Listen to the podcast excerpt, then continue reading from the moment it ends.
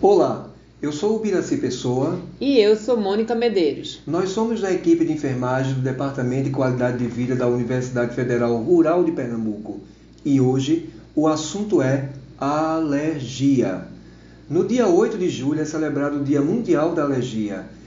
A data foi instituída pela Organização Mundial de Saúde, OMS, com o intuito de alertar as pessoas sobre a importância do assunto, já que em alguns casos a alergia pode causar a morte.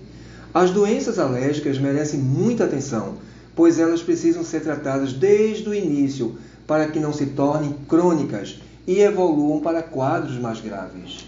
O mecanismo que dispara a alergia é o mesmo que o sistema imunológico usa para defender o corpo de substâncias possivelmente nocivas, como bactérias, por exemplo. Porém, em algumas pessoas, o mecanismo apresenta uma sensibilidade anormal desencadeada por alguma substância que costuma ser inofensiva, como um alimento ou mesmo a poeira de casa. As doenças alérgicas dependem de fatores genéticos e fatores desencadeantes externos para se desenvolverem. Estudos sugerem que mudanças ambientais, dieta, estilo de vida e comportamento individual podem ter papel preponderante. Nessa época do ano, pelo tempo frio e seco, o excesso da poeira e a poluição na atmosfera podem ser gatilhos para doenças alérgicas. De acordo com a OMS, a prevalência de doenças alérgicas continua aumentando no mundo, bem como a complexidade e a gravidade, especialmente entre crianças, idosos, imunossuprimidos e portadores de doenças crônicas. Além disso, a organização entende que o manejo dessas enfermidades constitui um grande desafio, reverberando na saúde pública e na economia.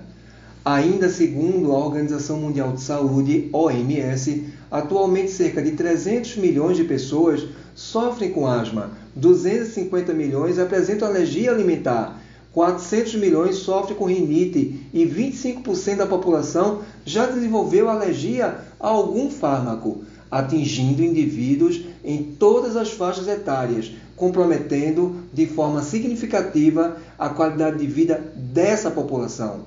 Existem quatro categorias de alergias que podem ser consideradas principais: da pele, alimentar, respiratória e medicamentosa. As alergias da pele normalmente são causadas por insetos ou pelo de animais, ou ainda pelo contato com alguma superfície ou substância que desencadeia irritação através de vermelhidão, erupção cutânea, prurido, coceira, bolhas ou feridas. Já as alergias alimentares se manifestam com inchaço ou coceira nos lábios, diarreia, vômitos, rouquidão, distensão abdominal e ainda em alguns casos extremos pode provocar o fechamento da glote. As alergias respiratórias causam espirros, coriza, coceira nos olhos, falta de ar, tosse, dores de cabeça, crise de asma e bronquites, algumas seguidas de insuficiência respiratória grave com quadro de obstrução. E por último, as alergias medicamentosas, que variam de efeitos mais moderados, como náuseas e vômitos, até anafilaxia, dificuldade respiratória ou até mesmo parada cardiorrespiratória, podendo inclusive levar o paciente a óbito. Doenças como rinite, rinocinusite, conjuntivite, bronquite, dermatite, angioedema, urticária, esofagite, inflamação do esôfago, gastrite e gastroenterites podem ser induzidas por alergias. Além disso, as mesmas podem provocar, às vezes, quadros tão graves como choque e parada cardiorrespiratória.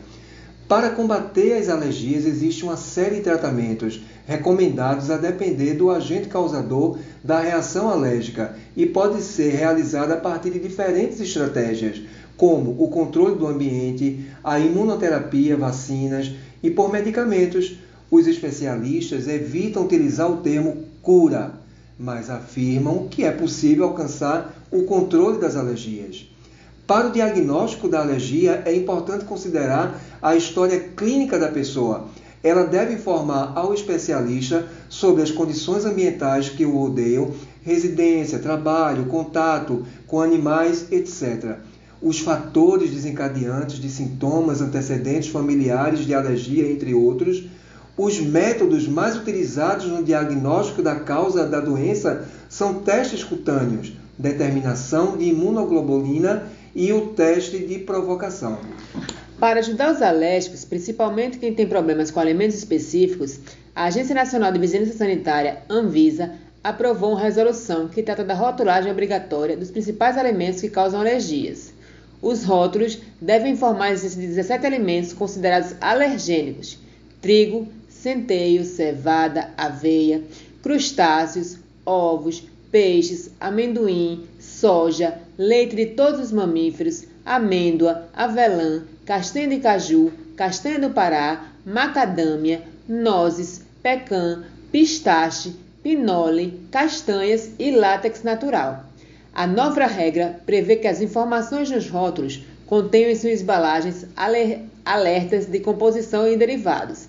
Segundo a Anvisa, nos casos em que não for possível garantir a ausência de contaminação cruzada de alimentos, presença de qualquer alérgeno alimentar não adicionado intencionalmente, o rótulo também deverá apresentar alertas. As advertências estarão juntos com a lista de ingredientes e deverão aparecer com caracteres legíveis em caixa alta, negrito e com cor contrastante com o fundo do rótulo. Alergia no SUS. O tratamento pode ser iniciado na atenção primária, por meio de uma das unidades básicas de saúde. Após a primeira avaliação, o paciente pode ser encaminhado, se for necessário, para atenção especializada com atendimento com um especialista como por exemplo alergologista, pneumologista ou dermatologista. Lembre-se, o conteúdo deste podcast foi retirado dos sites do governo e do Ministério da Saúde. Até a próxima.